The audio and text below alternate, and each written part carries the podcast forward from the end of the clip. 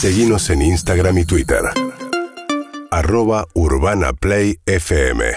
Ayer eh, ocurrió algo raro en las editoriales de los diarios, los columnistas de fondo, que tenía que ver con eh, un editorial del diario La Nación. eh, citaba un texto que había escrito José Natanson, que es director de Le Monde Diplomatique para el Cono Sur. ¿Cómo anda, José? Buen día. ¿Qué tal, María? Buen día, ¿cómo va? Bien, ¿te sorprendiste? No, a mí me llamó la atención. Eh, eh, me- me- más o menos porque me, llamó, me había llamado Jorge en la semana para mm, eh, agradecerme que le había mandado la revista y para advertirme que estaba escribiendo algo sobre Ah, eso. Jorge Así que, Fernández bueno, Díaz, ¿no? Que junto con este Joaquín Morales Solá son dos de los editorialistas principales del diario La Nación y Jorge Fernández Díaz es el que citaba un artículo de José. Sí, igual me sorprendió un poco porque, bueno, que le dedique todo su editorial al texto, que por un lado le gustó y por otro no, lógicamente. este Pero sí, me igual me sorprendió, cuando me lo dijo me sorprendió. Ya una vez cuando saqué el libro de Macri, también le dedicó un editorial entero, eh, en este caso mucho más crítico y más duro, a cuestionar lo que yo decía. Claro. Este, así que se ve que me... me- Te me sigue. No, bueno, claro, es interesante. No, bueno, porque desde una postura de, de centro izquierda, desde el progresismo, Sí. digamos, eh, José, eh, este, en algún momento analizaste por qué ganaba Macri, por qué ganaba el PRO, y en este caso lo que contás un poco en este último artículo que salió en Le Monde Diplomatique tiene que ver con qué pasa que los jóvenes ya no, digamos, ese caudal electoral que supo tener el kirchnerismo, que era tan importante que eran los jóvenes, decís, hoy ya no lo tiene. Sí, yo digo que hubo un momento en el que el peronismo perdió el favor de los jóvenes, que era algo que el kirchnerismo había conquistado con mucho éxito durante, sobre todo el segundo mandato de Cristina.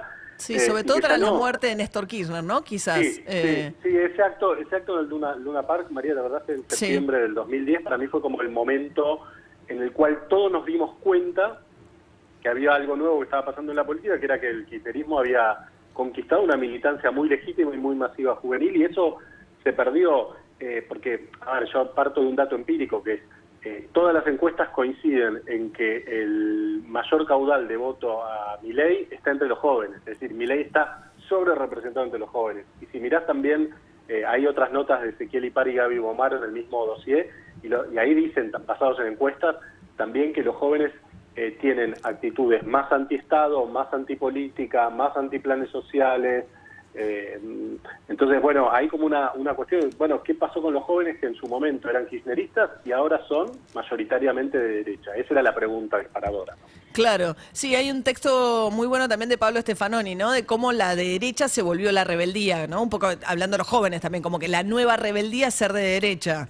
Exactamente. Yo creo que, bueno, un dato para explicar esta, este pasaje, digamos, del kirchnerismo a la extrema derecha o a la derecha de Milei es simplemente el curso de la historia. Es decir, para alguien que nació hace 20 años, el kirchnerismo no es la renovación del peronismo, eh, una fuerza que viene a, cumplir los ideales de los 70, no es el antimenemismo, es algo que siempre estuvo ahí. Y yo creo que hay, y esto vengo insistiendo un montón en las notas, yo creo que hay una, una sensación de fracaso colectivo en la Argentina, de algo que no funcionó, que no salió bien. Yo creo que el éxito de 1985 de la película es en parte porque es de algo que hicimos los argentinos y anduvo bárbaro.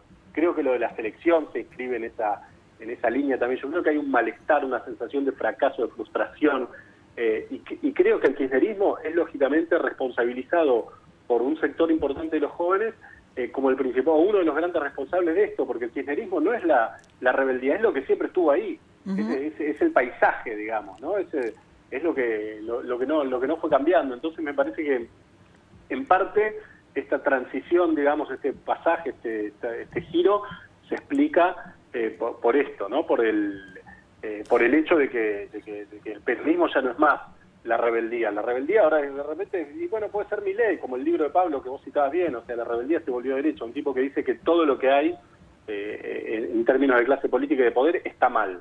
Bueno, por ahí hay un sector que le crea ese, a ese, ¿no? Ahora, para el kirchnerismo es un problema en términos del caudal electoral que pierde, ¿no? O sea, la última vez que se enfrentaron, digamos, para Macri, digamos, venía el PRO, siempre estuvo sobre representado entre los más grandes, ¿no? O sea, había Sí. más chance que votaras al PRO, a Macri o a Larreta, si Sí. tenías, ¿no? Más de 50, más de 60. Sí.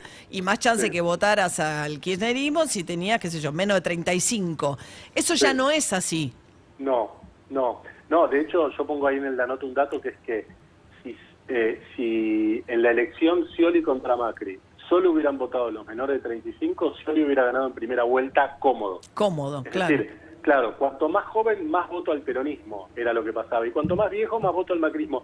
Eso está cambiando. Yo creo que el kirchnerismo sobrevive hoy, sobre todo en las personas de más o menos mi edad, de los cuarentones Claro. que somos los que vivimos el fracaso de la convertibilidad, la crisis del 2001, eh, los mejores buenos años de Néstor y los años buenos de Cristina. Ahí es donde sobrevive para mí la épica o el mito kirchnerista y en los setentistas, tipo mi mamá de setenta y pico, eh, de izquierda, ex militante, no sé qué, que bueno, ven en eso eh, una forma de cumplir el sueño a destiempo, ponele. Yo creo que es ahí. En el resto está mucho más complicado el kirchnerismo, mucho más complicado. Claro, claro. ¿Cómo generar, y bueno, y ni hablar el gobierno, ¿no? El albertismo que ya no sabemos lo que es tampoco Claro, en términos bueno, de qué, qué ofrecen, sí. porque no es el cambio, o sea, cu- cuál- qué es lo que tienen para ofrecer. Es que yo creo también, María, que el albertismo, bueno, que eh, confirma, digamos, esa sensación de fracaso colectivo a la, a la que me refería, pero yo creo que el, kirchnerismo, el peronismo en general eh, ha perdido el discurso para interpelar a los jóvenes. Yo lo pongo también en la nota, yo digo, eh, la inserción laboral de los jóvenes hoy se produce en general a través de actividades eh, informales o individuales.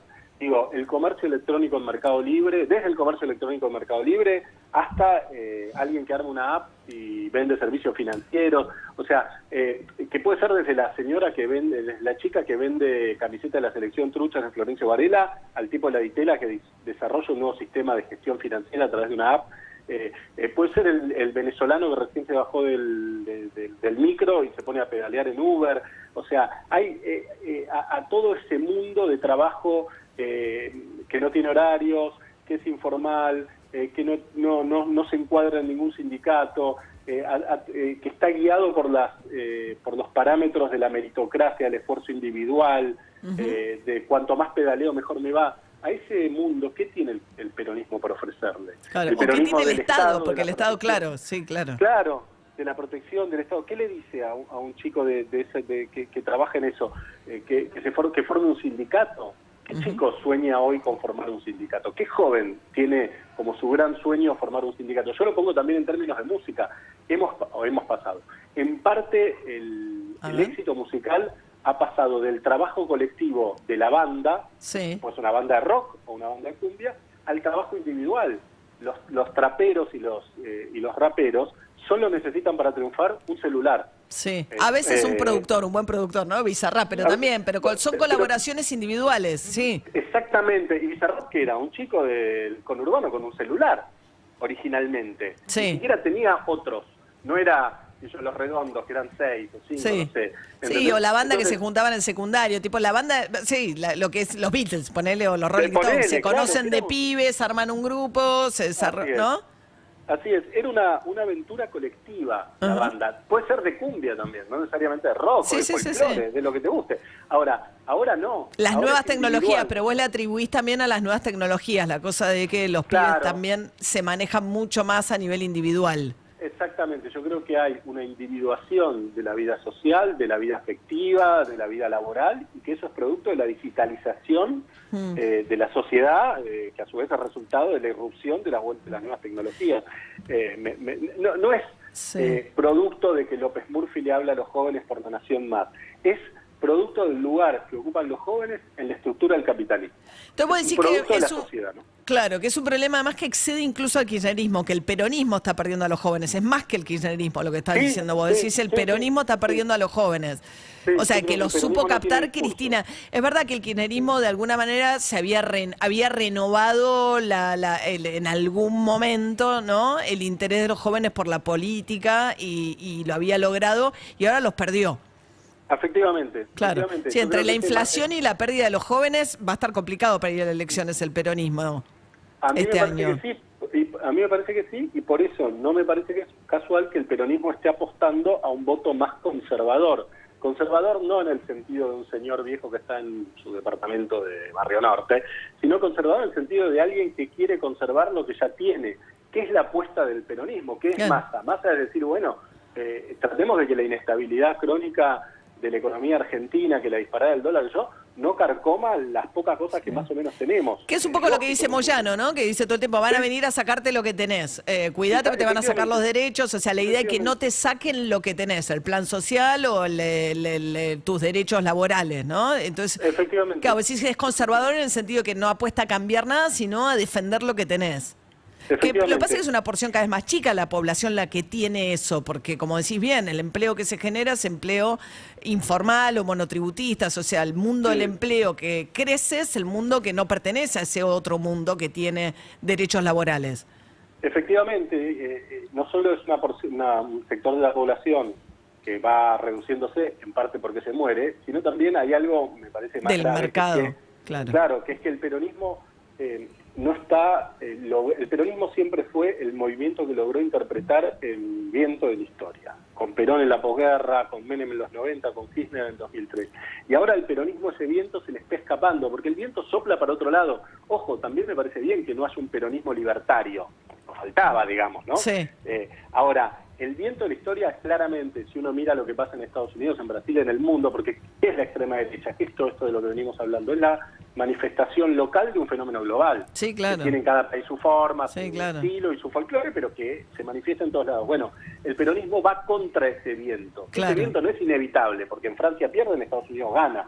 yo? Puede ganar o puede perder. Eh, pero, pero, eh, pero lo que me parece más grave es que el peronismo no esté encontrando la imaginación política necesaria para hablarle a esa gente. A los jóvenes también, claro. A los jóvenes, no solo eso, sino que se resigne a perderlos, que diga, bueno, solo quieren vender cosas por Mercado Libre o solo quieren encerrarse a mirar el celular. Bueno, eso es lo peor que puede hacer un movimiento político. Es como la frase de Borges, ¿viste, María? La frase de Borges decía, los peronistas no son buenos ni malos, son incorregibles. Bueno, es como que el peronismo diga, los jóvenes no son buenos ni malos, son incorregibles y se olvide de los jóvenes. Claro, claro. Eso me parece un horror, ¿no? me parece mal. Siempre ponemos nosotros a Alberto Fernández cantando, ¿no? Las canciones de Lito Nevia, qué sé yo, todo te da como de los ochentas.